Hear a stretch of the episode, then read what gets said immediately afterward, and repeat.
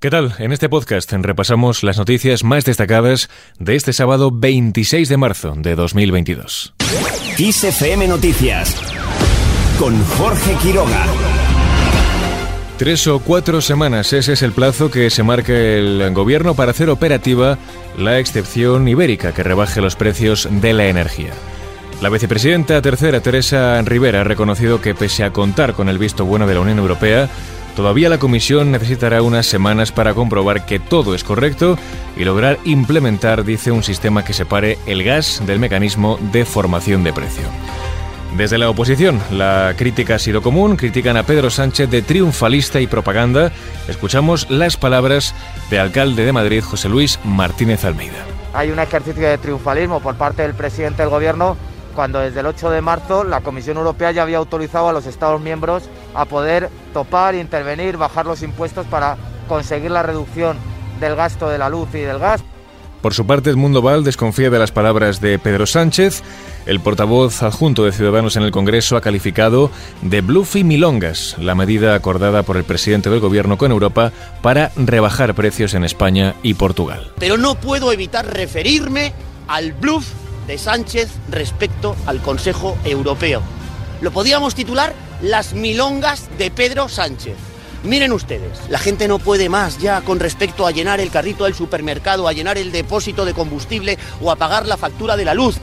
Val ha pedido a Sánchez que no trate como idiotas a la población, ya que otros países europeos han tomado medidas para bajar el precio de la energía, como es el caso de Bélgica, Francia, Italia, Portugal o Alemania. Por su parte, Podemos pide al gobierno medidas valientes para frenar los precios de la energía. La portavoz de la formación morada, Isa Serra, ha instado al Ejecutivo a intervenir el mercado para desconectar el precio del gas del resto de energías y ponerle así freno a las eléctricas.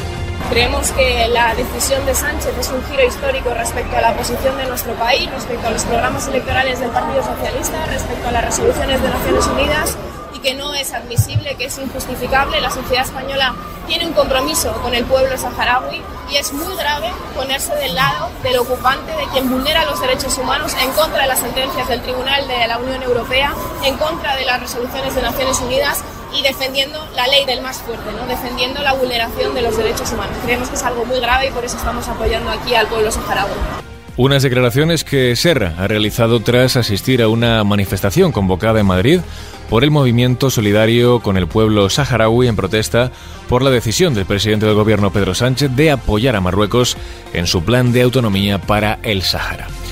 En línea con este asunto, el Frente Polisario asegura que las relaciones con España siguen igual. Su delegado en España, Abdullah Arabi, ha reconocido eso sí que la decisión del Ejecutivo español alejará la estabilidad de paz en la zona norte de África.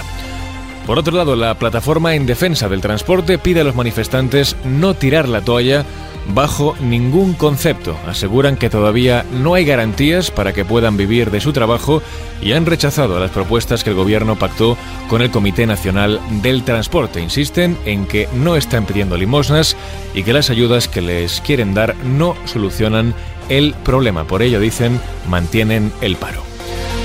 Seguimos ahora con otras cuestiones en clave internacional. Joe Biden promete más ayuda a Ucrania. El presidente de Estados Unidos ha garantizado aumentar su apoyo económico, humanitario y de seguridad a Ucrania durante una reunión con los ministros ucranianos de Exteriores y Defensa en Varsovia.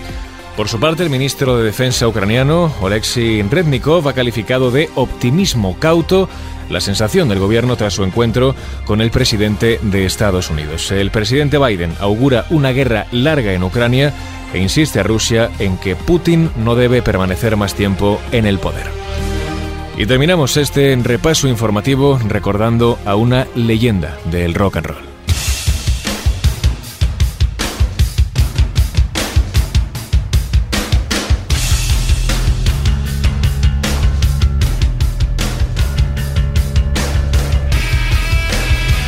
El mundo de la música está hoy de luto. Taylor Hawkins, el batería de los Foo Fighters, uno de los músicos más brillantes de una generación, y junto a Dave Grohl, emblema de la banda estadounidense, ha muerto en Bogotá a los 50 años, horas antes de que el grupo actuara en un festival de música que se celebra a las afueras de la ciudad. El batería murió en el Hotel Casa Medina, donde se hospedaba la banda, La causa de la muerte se encuentra por establecer y de acuerdo a versiones de allegados, el fallecimiento podría estar asociado al consumo de sustancias estupefacientes, según informa la Policía Metropolitana de Bogotá a través de un comunicado. Cinco minutos antes de la medianoche, el festival homenajeó al músico y en todos los escenarios sonó esta canción que escuchamos, My Hero, uno de los temas más conocidos de la formación. Además, a la hora prevista del concierto de Foo Fighters, en el espacio reservado para la formación norteamericana, se comenzaron a encender velas y el público se congregó en completo silencio. Así con el recuerdo a Hawkins lo dejamos, más información en los boletines de XFM.